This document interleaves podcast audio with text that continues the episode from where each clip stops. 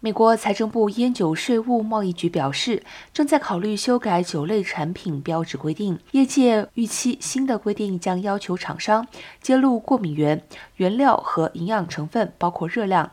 今年底或明年初就开始实行。美国消费者联盟等团体本周在华府联邦法院控告财政部，要求法院裁决。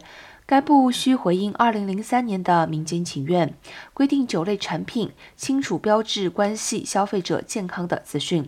公共卫生专家表示，消耗量多寡、卡路里含量、酒精成分等资讯有助于消费者自我设限，不致过量。